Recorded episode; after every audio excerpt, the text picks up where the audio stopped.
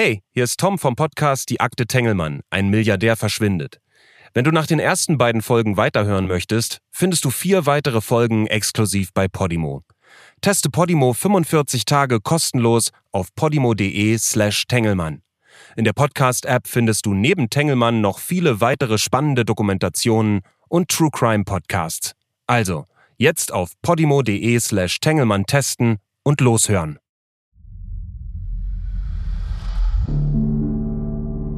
7. April 2018. Zermatt in der Schweiz. Ein wunderschöner Samstagmorgen, die Sonne scheint, der Himmel strahlt in schönem Blau.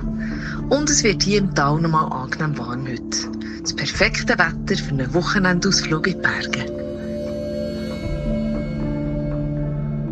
Die Berge rund um den Nobelskiort, rund um das kleine Dorf Zermatt sind spektakulär.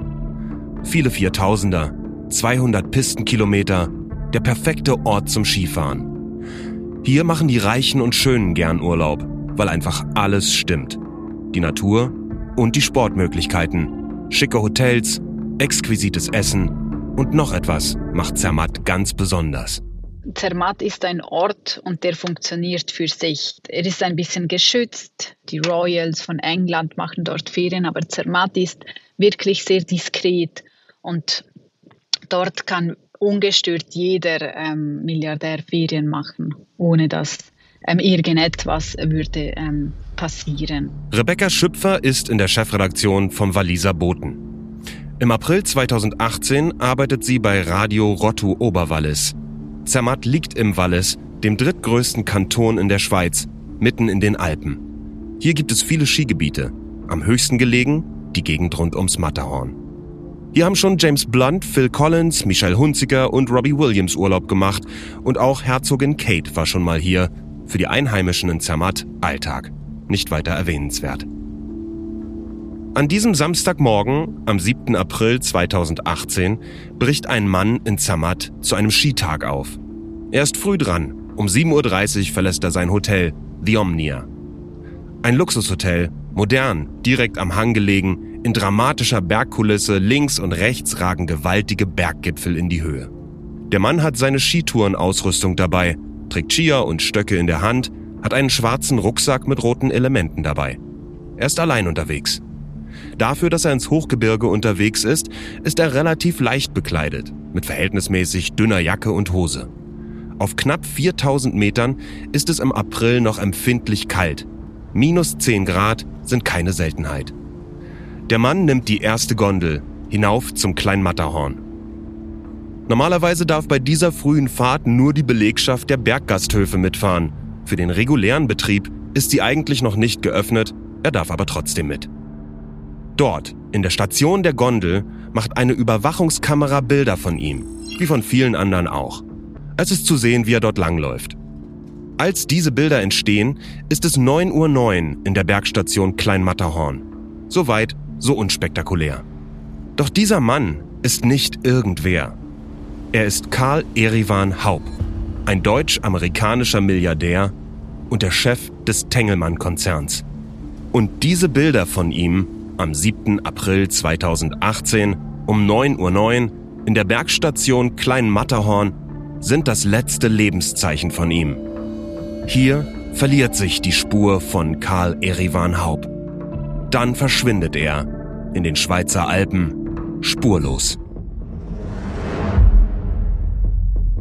Wenn man diese Familie, den Bruderzwist, das Missmanagement, die Ausspitzerung, wenn man das ins Kino bringen würde, würde man sagen, das ist überzogen. So ein Drehbuch gibt's nicht. Aber so war es halt. Aber man kann ja immer nur vor die Fassade gucken und nicht dahinter. Ich halte, was Russland angeht, überhaupt nichts mehr für ausgeschlossen.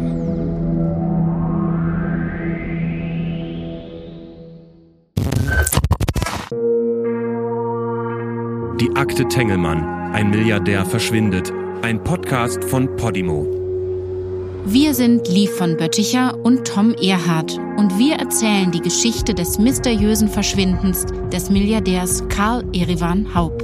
Ich bin Tom, Podcaster, Journalist und Filmemacher Ich habe alles Mögliche zu dem Fall gelesen, ich kenne die wichtigsten Eckdaten, aber im Vergleich zu dieser Frau hier weiß ich nur einen Bruchteil. Leaf ist ebenfalls Journalistin und sie recherchiert seit mehr als zwei Jahren zum Verschwinden von Karl Irivan Haupt. Sie ist tiefer in die Materie eingetaucht als jeder andere und wird hier von Dingen erzählen, die ihr so noch nicht gehört habt. Karl Erevan Haub hinterlässt bei seinem Verschwinden im April 2018 in den Schweizer Alpen keine einzige Spur. Und bis heute sind viele Fragen offen. War es wirklich ein tragischer Unfall? Oder ist der bestens trainierte Extremsportler noch am Leben? Zwar wurde Haub offiziell für tot erklärt, aber seine Leiche wurde bis heute nicht gefunden. In diesem Podcast tauchen wir tief in die Recherche ein und erzählen die Geschichte eines Mannes, der ein Netz aus Geheimnissen hinterlassen hat, das bis heute zu Diskussionen und Spekulationen führt. Wir erzählen von Reisen nach Russland und in die Schweiz, von Begegnungen mit Hintermännern und Informantinnen und lassen die zu Wort kommen, die Bescheid wissen. Es geht um Milliarden, globale Machtstrukturen und die alles entscheidende Frage. Wo ist Karl Erivan Haupt? Dies ist Folge 1. Verschollen.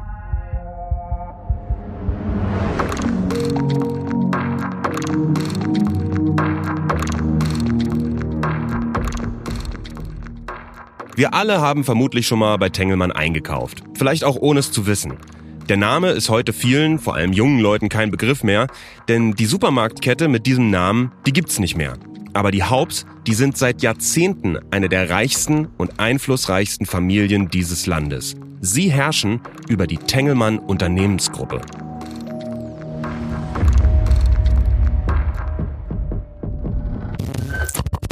Meistens denkt man da vermutlich wirklich erstmal an die Supermärkte, aber zu Tengelmann gehört viel, viel mehr, nämlich unter anderem die Baumarktkette Obi, der Textildiscounter Kick, der Online-Shop Babymarkt aber dazu kommen auch noch die Billigkette Teddy, die Supermärkte Netto, früher eben Tengelmann, Kaisers und Plus.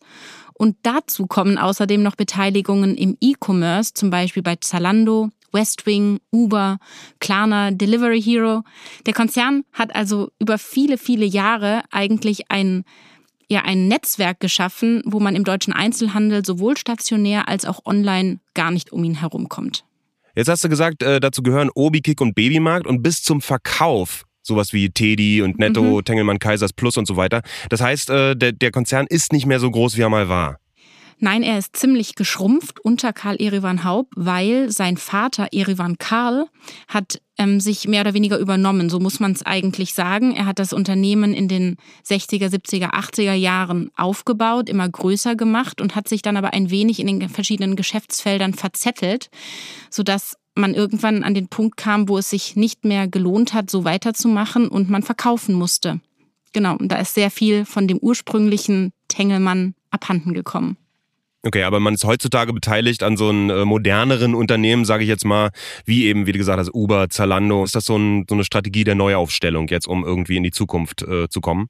Ja, das war aber schon Anfang der 2000er, hat man auf E-Commerce gesetzt. Okay. Wenn man es wenn man's ganz, ganz korrekt bezeichnet, dann hatte Karl Erevan Haupt sehr gute Berater, die ihn in puncto E-Commerce beraten haben. Also auch wenn der Konzern jetzt nicht mehr so riesig ist, wie er mal war, es ist trotzdem immer noch ein sehr, sehr bedeutsamer Konzern und die machen jede Menge Umsatz, ne? Sie machen wahnsinnig viel Umsatz und ich glaube gerade ähm, Obi ist ein Begriff und jeder war da schon mal Schraubenzieher und ähnliches einkaufen. Kannst du mal so ein bisschen skizzieren, wie, wie das abgelaufen ist? Du hast gesagt, äh, Karl Erivan Haupt, wir sagen einfach mal, ne? K-E-H ne, werden wir ihn manchmal nennen, weil Karl Erivan Haupt würde sonst irgendwie so die Hälfte dieses Podcasts einnehmen, wie wir immer wieder diesen Namen sagen. Ähm, wann hat der übernommen und, und wie lief das ab? Karl Erivan Haupt übernimmt das Unternehmen in einem, zu einem Zeitpunkt, der man könnte sogar so weit gehen zu sagen, das Unternehmen war zu diesem Zeitpunkt mehr oder weniger marode. Nun stand er an der Spitze, aber er hatte ja auch noch zwei Brüder. Es sind drei Söhne in der Familie und der Gesellschaftervertrag sieht es vor, dass alle drei Söhne nahezu gleichberechtigt Anteile am Unternehmen haben, wobei einer das Unternehmen lenkt, in diesem Fall Karl Erivan, aber es eben noch die zwei anderen gibt. Da gibt es Christian, den jüngsten der drei Brüder, dem man das Amerika-Geschäft ähm, von Tengelmann anvertraut hatte. Jedoch konnte er dort nicht glänzen und man hat ihm das wirklich persönlich ähm, zur Verantwortung gelegt. Das war ja dann schon erschütternd, wie er darunter gelitten hat, dass Karl Erivan Haupt der Lieblingssohn der Eltern war und er immer in den Hintergrund gedrückt wurde. Und das war, war auch wirklich nicht bekannt, äh, dass das Verhältnis so ähm, zerstritten war. Messing ist Wirtschaftsredakteur bei der Watz und hat viele Jahre über den Tengelmann-Konzern und die Familie Haupt berichtet. Ich würde sogar sagen, es gibt wenige Journalisten, die das Unternehmen so gut kennen wie er. Auch die beiden Ehefrauen, die, die mochten sich nicht. Und äh, ja, es war schon, war schon sehr überraschend, auch dass er sich dazu geäußert hat. Das ist ja normalerweise nicht üblich. Das Verhältnis von KEH zu seinem anderen Bruder Georg ist, wenn das überhaupt noch geht, noch schlechter als zu Christian. Georg Kaup äh, wollte äh, seine Anteile am Unternehmen verkaufen. Das wäre ja dann nur möglich gewesen nach der Satzung der Familie, dass das Familienmitglieder übernehmen. Und äh, damals steckte das Unternehmen in der Krise und wenn er da ernst gemacht hätte, dann ähm, wäre das, hätte das das Aus für Tengelmann bedeutet, weil die das hätten nicht finanzieren können. Und gleichzeitig soll ja Georg Kaup äh, mit zwielichtigen Geschäftsleuten in Russland Immobiliengeschäfte gemacht haben. KIH ist das alles ein Dorn im Auge, deshalb lässt er seinen eigenen Bruder jahrelang systematisch überwachen. Es ist sozusagen der Versuch von Karl Erivan, sich und die Firma zu schützen. Außerdem hält er Georg, soweit das möglich ist, vom Unternehmen fern. Und er soll ja auch zeitweise sogar Betretungsverbot, also Hausverbot in Mülheim in der Zentrale gehabt haben. Das Ganze er hatte sich ja dann irgendwann erledigt. Da hat der Vater Erivan ja in die private Schatulle gegriffen und äh, dem Georg dann einen sehr hohen Millionenbetrag aus seinem Privatvermögen gegeben, damit er da seine Geschäfte weitermachen konnte. So, das ist auch notwendig, denn Personen, die angeblich aus dem Umfeld organisierter Kriminalität stammen, die passen so gar nicht ins Bild des erfolgreichen Unternehmens, das ja auch gezielt die Nähe zur Politik sucht, und zwar zur Spitzenpolitik. Die Familie Haub und jetzt insbesondere die Eltern die waren in Deutschland sehr angesehen. Ursula Schwarzer ist Journalistin und beschäftigt sich mit der Familie Haupt seit 20 Jahren. Sie gehörten zu den reichsten Familien Deutschlands und sie pflegten ein enges Verhältnis zur Politik.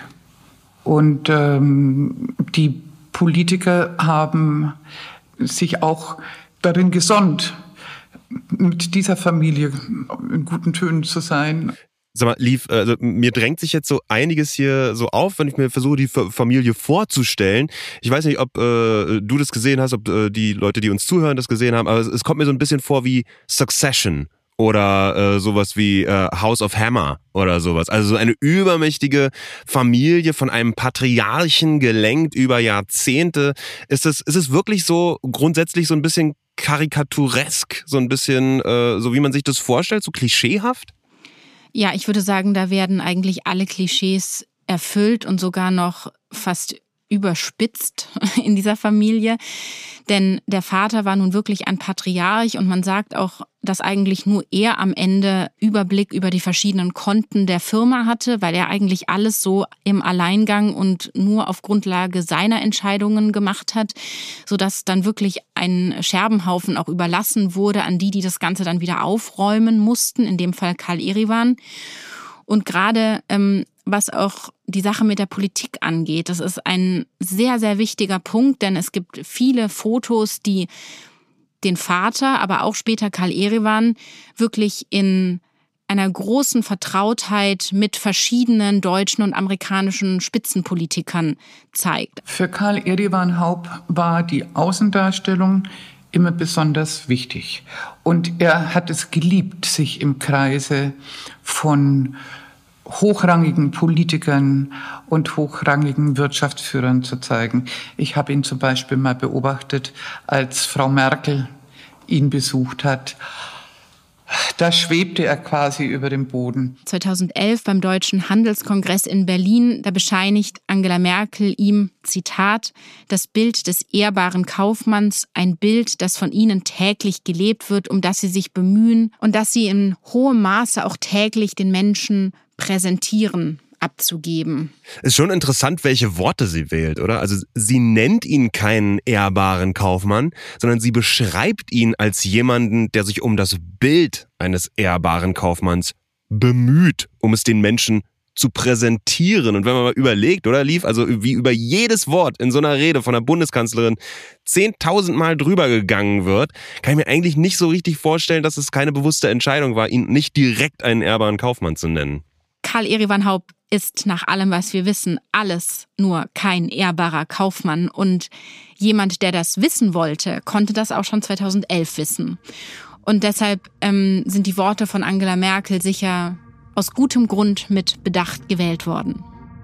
Als er das Unternehmen von seinem Vater übernommen hat im Jahr 2000, war das schon sehr marode.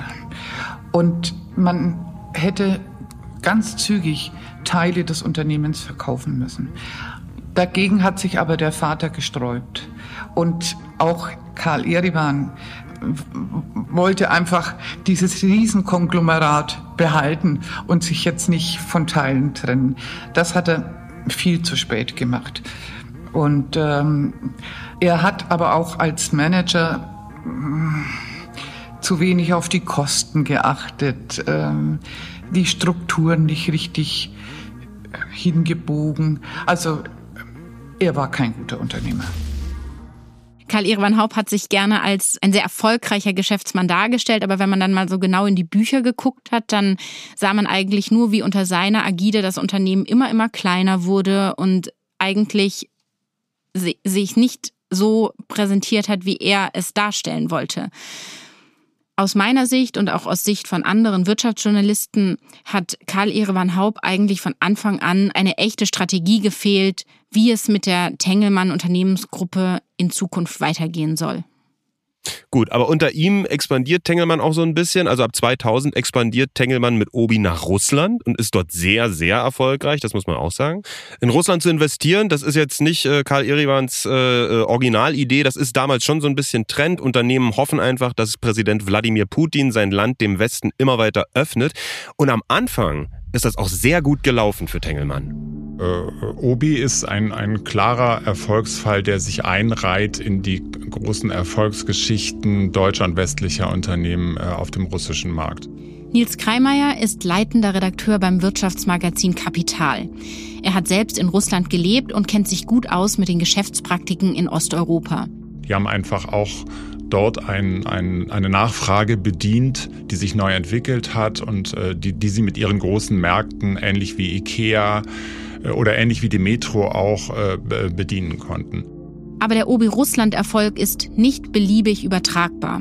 Um das Jahr 2010 herum plant KIH 150 Filialen des Lebensmitteldiscounters in Russland zu eröffnen. Zur gleichen Zeit also, als er versucht, sich in Deutschland von der kompletten Lebensmittelsparte zu trennen. Bei vielen in der Tengelmann-Belegschaft sorgt das nicht nur für Ärger, sondern vor allem auch für Unverständnis. Die Bemühungen, die Supermarktkette Plus auf dem russischen Markt zu etablieren, ziehen sich dann von 2010 bis 2015 und bleiben schließlich erfolglos. Und mit erfolglos meine ich, es wurden Millionen Euro verbrannt und gleichzeitig keine einzige Filiale eröffnet. Das Plus-Geschäft scheitert in Russland grandios. Plus ist äh, ein äh, Spezialfall. Ich kann nicht sagen, warum das tatsächlich gescheitert ist. Ähm, ich äh, vermute nur, dass die offizielle Erklärung, äh, die ja gegeben worden ist, dass es äh, ähm, zu tun hat mit der politischen Situation und der damaligen äh, Annexion der Krim durch die russische Föderation, dass das nicht äh, die ganze Erklärung ist, die dahinter steht. Hm, das, ich vermute so ein bisschen, dass es auch mit den Geschäftspartnern zu tun hat, äh, die in dieser Sache, an dieser Sache beteiligt gewesen sind. Haupts Geschäftspartner im Russlandgeschäft sind nämlich ziemlich fragwürdig. Da schwirren Worte wie Korruption, Geheimdienste und Geldwäsche durch den Raum. Dazu aber später noch mehr. Nils Kreimeier räumt ein, dass das nicht ganz ungewöhnlich ist, wenn man in Russland Geschäfte aufbauen will. Ich würde sagen, durch die sehr enge Verknüpfung zwischen äh, Staat, einem, einem zum großen Teil korrupten Staat, äh, Geheimdiensten und äh, einer ganzen Reihe von Unternehmen ist es tatsächlich schwer, äh, Geschäftspartner zu finden, von denen man sagen kann, die sind total sauber. Also, wir haben Karl Erivan Haub, kurz KEH, ein Milliardär, mit unbeständigem unternehmerischen Erfolg und möglicherweise zweifelhaften Geschäftspartnern in Russland. Und wir haben seine beiden jüngeren Brüder, Christian und Georg Haub, die eindeutig in zweiter Reihe stehen und deren Verhältnis zerrüttet ist. Und obwohl KEH den Konzern im Jahr 2000 übernommen hat, steht im Hintergrund auch immer noch sein Vater. Der Mann, der Tengelmann so groß gemacht hat. Mitte der 90er Jahre macht das Unternehmen unter seiner Führung 50 Milliarden Mark Umsatz. Der Vater wird zu einem der reichsten Männer des Landes und ist eine schillernde Figur in der deutschen Wirtschaft. Eine graue Eminenz, Manager des Jahres und mit hohen Auszeichnungen belegt. Große Fußstapfen, die sein Sohn Karl Erivan da füllen muss. Der Erivan Haupt, äh, der sich einen Namen gemacht hat als erster deutscher Unternehmer, der Bio, ein Bio-Sortiment eingeführt hat, der Froschschenkel äh, verbannt hat aus den Kühlregalen und der phosphatfreie Waschmittel nur angeboten hat. Also der war schon ein, ein Visionär. Aber Erivan Senior ist ein Patriarch der alten Schule. Ihm fällt es dann auch schwer abzutreten. Nach dem Jahr 2000 bleibt er auch erstmal Beiratsvorsitzender und hält Anteile am Unternehmen. Frank Messing, Wirtschaftsredakteur bei der WAZ, ist überzeugt davon, dass diese väterliche Allmacht eine große Bürde für Karl Erivan Haupt war. Das hat er auch dann öfter mal eingeräumt, dass der, der Vater dann ähm, manche Entscheidung kritisiert hat oder blockiert hat und äh, ihm das Leben dann nicht einfacher gemacht hat. Und dann, am 6. März 2018, stirbt der Patriarch. Zwar im stolzen Alter von 85 Jahren, doch trotzdem überraschend. Gerade erst hatte er die diamantene Hochzeit mit seiner Frau Helga gefeiert. Und zwar auf der Familienranch in Tacoma im US-Bundesstaat Washington. Der Mann, der Tengelmann einst an die Weltspitze führte, ist weg. Sein ältester Sohn, Karl Erivan, wird jetzt alle Fäden in der Hand halten müssen, ohne den väterlichen Segen. Was löst der Tod des Vaters bei ihm aus? Was heißt das für das Firmenimperium? Denn es brodelt ja schon vor seinem Tod unter der Oberfläche. Werden die Karten jetzt neu gemischt?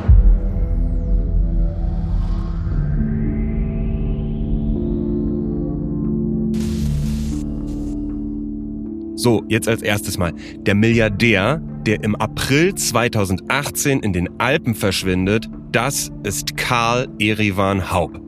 Der Vater, der einen Monat vorher stirbt, der hieß Erivan Karl Haub. Lief, können wir bitte kurz über diese Politik der Namensgebung reden?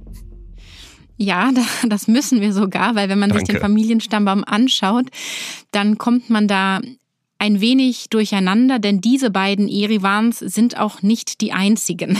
Oh. Deshalb ähm, auch der Sohn des Verschollenen heißt Erivan. Und so geht das dann weiter.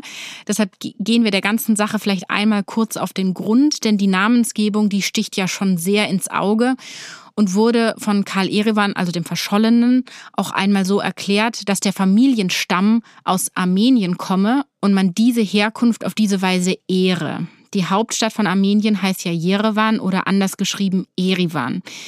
Das ist die eine Seite, wie man die ganze Namensgebung erklären könnte. Es gibt da aber noch eine andere Sichtweise, und zwar wird mit der Namensgebung quasi schon von der Geburt an bestimmt, wer einmal das Zepter im Familienunternehmen übernehmen wird.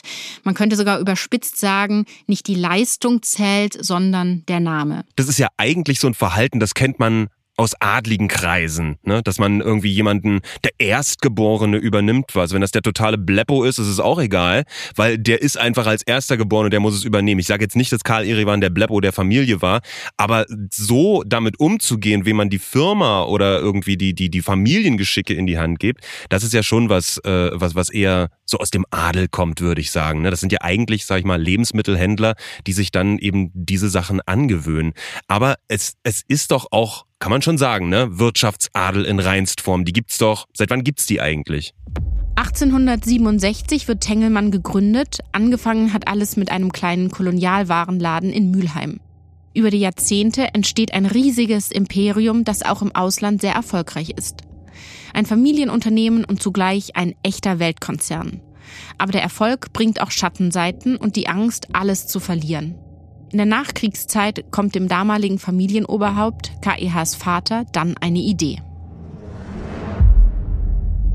Erivan Karl Haupt hatte sehr große Angst, dass der Kalte Krieg sich wieder in einen heißen Krieg verwandelt.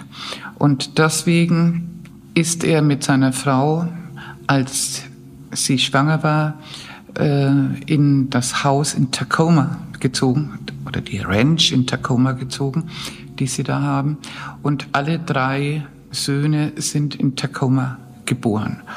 Und die Haupts haben riesige Besitzungen in äh, den USA, Immobilien ohne Ende, eine riesengroße Ranch und eine Bisonfarm. Das war damals so geplant, dass sie neben der deutschen auch automatisch die US-amerikanische Staatsbürgerschaft haben und die Familie damit einen Fluchtpunkt, falls die Lage in Deutschland eskalieren sollte.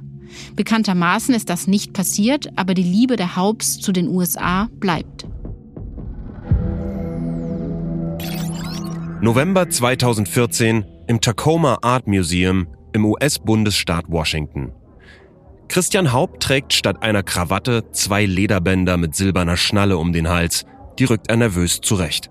Heute ist ein wichtiger Tag. Im Tacoma Art Museum wird der Hauptflügel eröffnet. Die ganze Familie ist hier und zerschneidet gemeinsam ein rotes Band. Ganz vorne Erivan und Helga Haupt, die Eltern, in zweiter Reihe die Söhne. Wie Christian tragen auch seine Brüder einen Cowboyhut. Im neuen Flügel wird die Privatsammlung der Familie ausgestellt. Zu sehen sind Bilder und Büsten, die den sogenannten Wilden Westen romantisieren. Bisons, Cowboys, stereotypisierende Darstellungen von amerikanischen Indigenen. 15 Millionen Dollar hat die Familie in dieses Projekt investiert. Und endlich ist mal nicht KEH im Zentrum der Aufmerksamkeit. Stolz spaziert Christian Haub mit seiner Frau Liliane durch die Ausstellung und unterhält sich mit den anderen Besuchern. Denn diesmal geht es um ihn und diesmal wird er interviewt. My parents are thrilled, they are excited, they can't believe that this really happened, that a collection they've worked on for over 30 years is now in a museum and all these people from the community are so excited to have it. Seine Eltern seien begeistert und überwältigt und könnten nicht glauben, dass ihre Sammlung, die sie in über 30 Jahren geschaffen haben, jetzt in einem Museum ist. Und auch alle Menschen aus der Region seien begeistert, sie sehen zu können, sagt er und strahlt über das ganze Gesicht.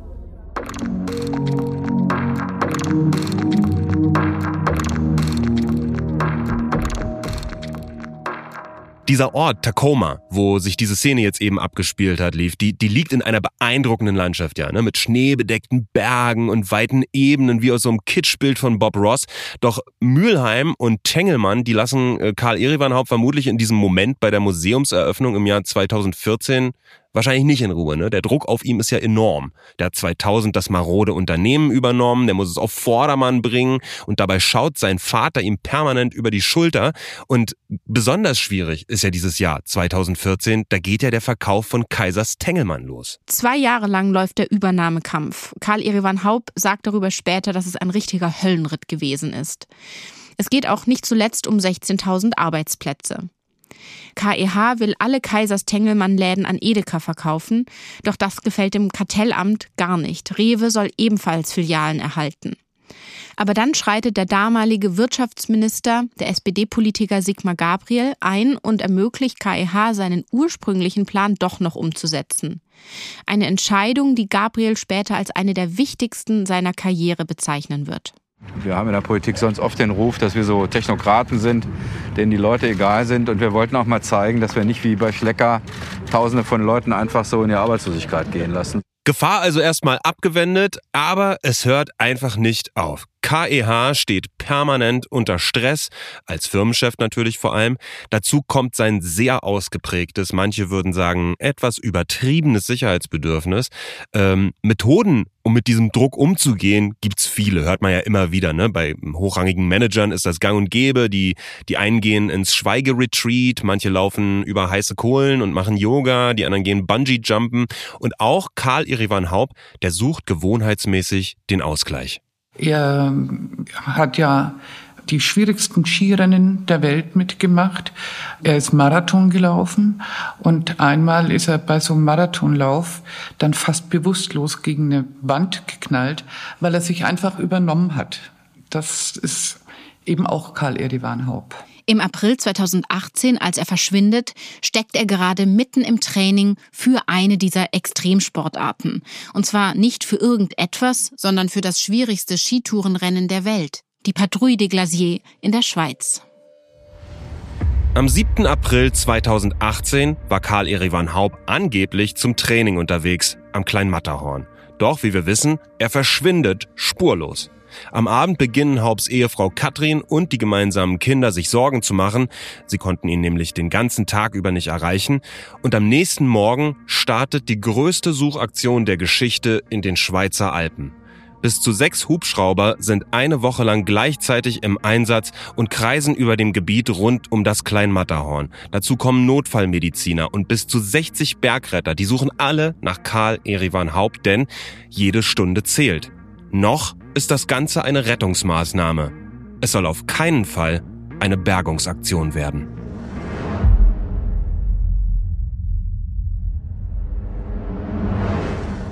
Zermatt, 8. April 2018. Gegen 9 Uhr morgens, fast 24 Stunden nachdem die letzte Überwachungskamera ein Bild von Karl Erivan Haub aufzeichnet, wird er bei der Einsatzzentrale der Kantonspolizei Wallis als vermisst gemeldet. Gut anderthalb Stunden später geht der Alarm bei der Rettungsstation Zermatt ein. Das ist erstmal nichts Besonderes. Vermisstenfälle gibt es in Zermatt immer wieder, laut Lokaljournalistin Rebecca Schüpfer manchmal sogar drei pro Tag.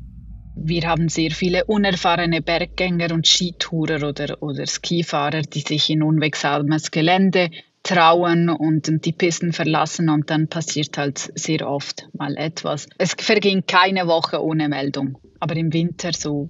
Es kommt halt auf den Winter drauf an, drauf an oder auf die Bedingungen und, und auf die Lage und, und ähm, zu, was man halt sagen muss, und das ist leider Gottes die Wahrheit, ähm, dass es viele, vielmals Ausländer sind, die das Gebirge nicht kennen und unerfahren sich einfach ins Gelände stürzen.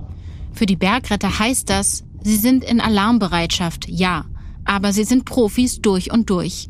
Sie kennen die Abläufe genauestens und haben sie verinnerlicht. Sie wissen, ab jetzt zählt jede Minute. Sie bleiben ruhig und arbeiten effizient. Ihre erste Orientierung für die Suche? Die Skistation um das Kleinmatterhorn. Der Ort, an dem Karl Erevan Haub am Vortag das letzte Mal von einer Überwachungskamera aufgezeichnet wurde.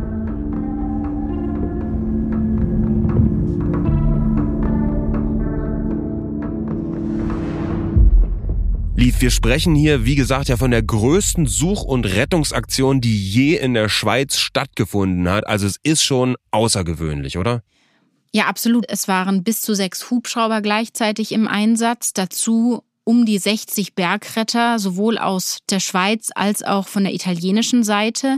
Denn die Schweizer hatten direkt die italienische Seite bei der Suchaktion mit ins Boot geholt, weil man vielleicht nochmal einordnen muss, die Skiregion rund um das Matterhorn ist sowohl auf der italienischen Seite als auch auf der Schweizer Seite. Deshalb hat es durchaus Sinn gemacht, da quasi über die Grenzen hinweg zu suchen. Die Kantonspolizei Wallis, bei der Markus Rieder damals als Mediensprecher arbeitet, wägt mehrere Erklärungen ab. Er hatte ja x Möglichkeiten, sich irgendwo Richtung Italien oder eben auch zurück in die Schweiz zu verschieben, sei es bei der Talabfahrt, sei es auf, auf, einer, äh, auf einer Route, um vielleicht für die Patrouille de Glace zu trainieren oder einen anderen Berg oder einen anderen Hügel zu besteigen. Was Markus Rieder da sagt, ist ja mehr oder weniger, dass es wahnsinnig schwierig ist, in einem so riesengroßen Gebiet überhaupt eine Person zu finden. Und deshalb hat man technisch wirklich alle Geschütze aufgefahren, also von Wärmebildkameras zu hochauflösenden Kameras etc. Aber man hat auch das Bundeskanzleramt in Berlin, das Auswärtige Amt und die deutsche und die amerikanische Botschaft eingeschaltet. Denn Karl Erevan Haupt hat, wie wir ja wissen, neben der deutschen auch die amerikanische Staatsbürgerschaft. Trotz alledem deutscher, amerikanischer Staatsbürger hin und her, da muss man sagen, das geht auch für diesen Fall über das Standardprozedere hinaus. Aber KEH ist eben auch kein normaler Bürger. KEH ist ein einflussreicher Milliardär. So, auch alle Technik hin und her, das nutzt einem alles nichts, wenn das Wetter nicht mitspielt. Das ist für eine Suche im Hochgebirge absolut entscheidend. Anjan Truffer, Chef der Bergrettung in Zermatt und Leiter der Suchaktion, der kann sich noch ganz genau an die Bedingungen erinnern. Also am Tag des Verschwindens war ein sehr schöner Tag, super Verhältnis, es waren noch extrem viele Leute unterwegs. Und an, an den darauffolgenden Tagen war es ähm, etwas windig, es hat mal auch ein paar Zentimeter geschneit, nicht viel und war etwas diffus. Und danach, weiter nach hinten, war es dann wieder sehr gut. Das erschwert die Suche, die ist aber ohnehin schon sehr herausfordernd herausfordernd aus ganz vielen Aspekten. Zum einen wegen der schieren Größe des Suchgebietes. Wir sprechen hier von rund 300 Quadratkilometern. Und da stellt sich natürlich die Frage, wo fängt man überhaupt an und wo hört man auf? Und deshalb hat man zunächst damit angefangen, sich auf die wahrscheinlichsten Routen zu konzentrieren, die Karl Erevan Haupt möglicherweise gegangen sein könnte. Dazu kommen aber auch extreme Höhenlagen. Wir sprechen hier von einem hochalpinen Gelände mit Bergwäldern und Schluchten, einem Gletschergebiet rund um das Matterhorn mit mehr als 100.000 Spalten und einer Eisdecke von bis zu 500 Metern. Gletscherspalten gibt es in ganz verschiedenen Formen. Anjan Truffer unterscheidet grob zwei Typen. Es gibt solche V-Spalten, das, das ist wieder Buchstabe V, die gehen unten zusammen äh, und dann gibt es die A-Spalten, die gehen dann unten auf. Also da fällt man dann viel weiter runter. In den V-Spalten bleibt man meistens irgendwann stecken. Wenn man Glück hat, ist das relativ weit oben. Und dann gibt es auch die Möglichkeit, dass man halt da noch unverletzt rauskommt. Hunderte Gletscherspalten werden abgesucht. Die Retter seilen sich auch immer wieder in sie hinab.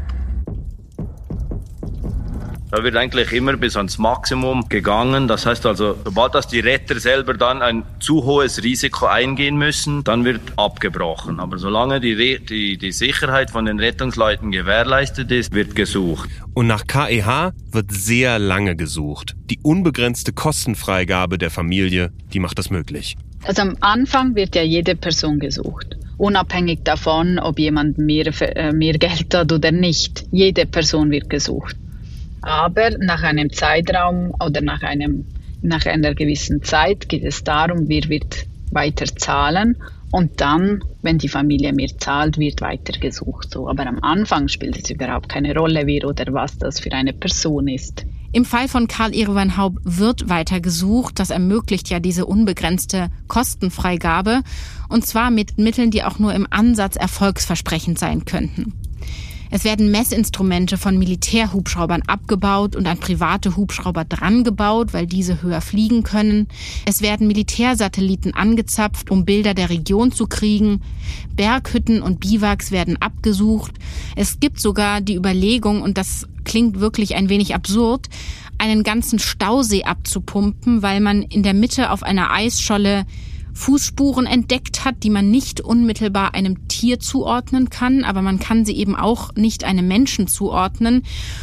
Und deshalb lässt man dann wieder diesen Plan fallen. Aber tatsächlich gab es die Überlegung, dort einfach das Wasser abzulassen, um zu gucken, ob Karl Erevan Haupt möglicherweise auf die Eisscholle gehüpft ist. All diese Suchmaßnahmen führen am Ende zu gar nichts. Aber dafür fangen die Medien langsam an, die Story aufzugreifen, denn natürlich lässt sich diese große Such- und Rettungsaktion, wo tagelang viele Hubschrauber in der Luft sind, nicht lange verheimlichen. Und so fangen nach etwa einer Woche alle großen Zeitungen und Fernsehsender in Deutschland und der Schweiz anzuberichten. Tengelmann-Chef, Haub, vermisst. Verschollener Tengelmann-Chef. Staatsanwalt hält Straftat oder Unglück für möglich. Tengelmann-Chef Haub in den Schweizer Alpen vermisst. Tengelmann-Chef Karl Erivan Haub nach Skitour vermisst. Fünf Tage vergehen. Am 11.04.2018 gibt es eine Pressekonferenz in Zermatt zur Suchaktion. Sie wird live im Internet gestreamt und die kann man sich auch heute noch angucken.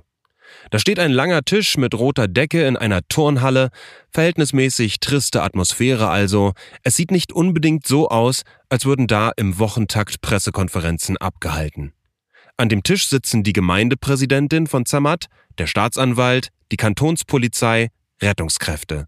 An die 60 Journalisten und Journalistinnen aus ganz Europa sind da und hoffen auf Informationen.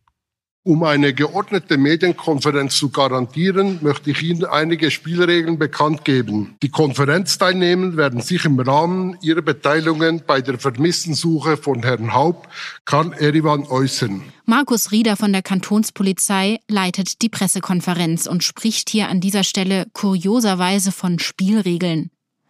Die ganze Pressekonferenz ist eine ziemlich steife Angelegenheit, was auch an der Anspannung der Beteiligten liegen mag. Alle haben sehr ernste Gesichter. Ziemlich umständlich werden Mikrofone immer wieder hin und her über den Tisch gereicht, zu der Person, die gerade spricht. Der Mediensprecher der Schweizer Armee, Matthias Volken, meldet sich zu Wort. Ich halte abschließend fest, dass zum jetzigen Zeitpunkt die Suche nach wie vor am Laufen ist und dass alle Mittel und Möglichkeiten eingesetzt werden. Eine Person, die besonders viele Fragen von den Journalistinnen und Journalisten entgegennimmt, ist Anjan Truffer, der Chef der Bergrettung. Er wirkt verhältnismäßig entspannt im Umgang mit den Medien. Man sieht ihm an, dass er viel Zeit im Freien, an der frischen Luft verbringt. Also alles, was wir nach Anstellung äh, Nachforschungen mit der Familie und den Familienmitgliedern herausbekommen haben, ist die klare Aussage von Herrn Haupt, dass er sich für die Patrouille de Glace vorbereiten wollte.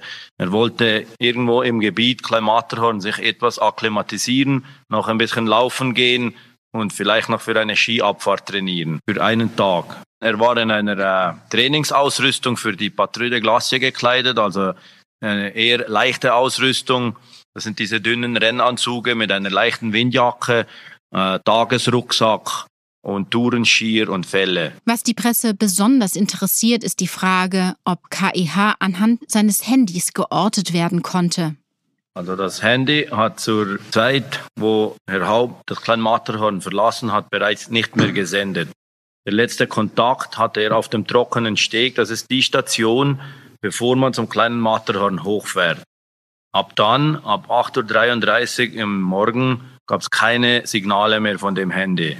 Es gibt eigentlich zwei Überlegungen. Entweder hat er es bewusst abgeschalten, weil er seine Ruhe haben wollte, oder die Batterie war leer. Das ausgeschaltete Handy hat die Suche zusätzlich erschwert, denn es bedeutet, dass KEH überall sein konnte. Außerdem wurde mit den Tagen das Wetter immer schlechter. Gerold Biener ist Pilot und CEO von Erzermatt. Er berichtet von extremen Herausforderungen. Die Flugbedingungen waren sehr schwierig. Es hatte zwischen 30 bis fast 100 Stundenkilometer Wind. Und obwohl die Sichtverhältnisse und die Windverhältnisse relativ schwierig waren für eine Bergung oder für eine Suchung, äh, konnten wir eigentlich äh, alle sämtliche Aufträge erfüllen, die seitens der Rettungsstation verlangt wurden. Die Aufträge sind erfüllt, aber das Ziel der Mission ist nicht erreicht. Karl Erivan Haupt bleibt verschwunden.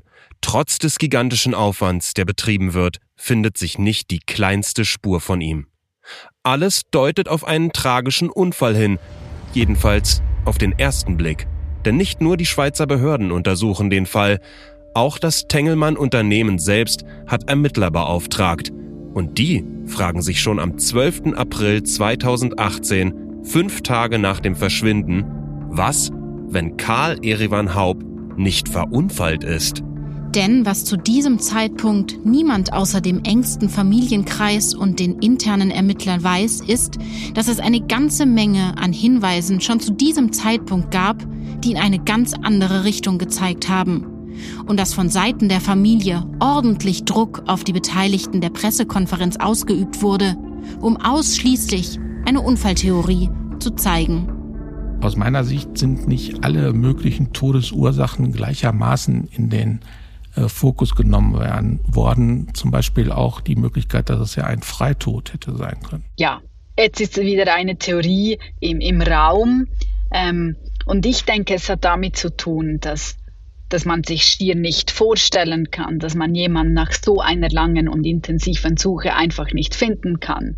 Als ich hörte, dass Karl Erivan als vermisst gilt und als ich die ersten Recherchen vorgenommen habe, war ich fest davon überzeugt, dass der Mann noch lebt.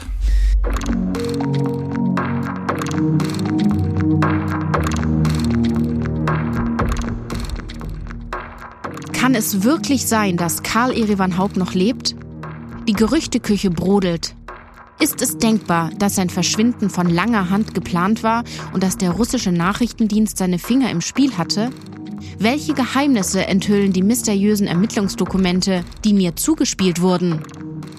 Antworten auf diese Fragen gibt's in Folge 2. Wir tauchen tief ein in die internen Akten, sprechen mit einem Fact-Checker und mit Geheimdienstexperten. Höre die zweite Folge Die Akte Tengelmann, ein Milliardär verschwindet. Überall, wo es Podcasts gibt.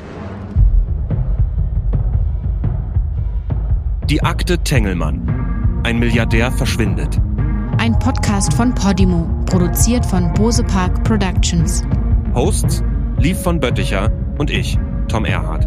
Redaktion und Skript Jelena Berner, Julia Ilan, Tom Erhardt und ich, Lief von Bötticher. Sounddesign und Schnitt Simon Uter Kirschei, Fabio Lautenschläger und Alexander von Bargen. Projektleitung Caroline Köhler. Produzentin Sue Holder. Marketing Podimo Laura Schmidt. Executive Producer Podimo Juliane Rinne. Du willst wissen, wie die Geschichte um Karl Erivan Haupt weitergeht? Dann gehe jetzt auf podimo.de slash Tengelmann, registriere dich und höre die weiteren Folgen 45 Tage lang kostenlos. Du kannst dein Abo jederzeit ganz einfach kündigen und neben diesem Podcast viele weitere spannende Crime- und Doku-Formate hören.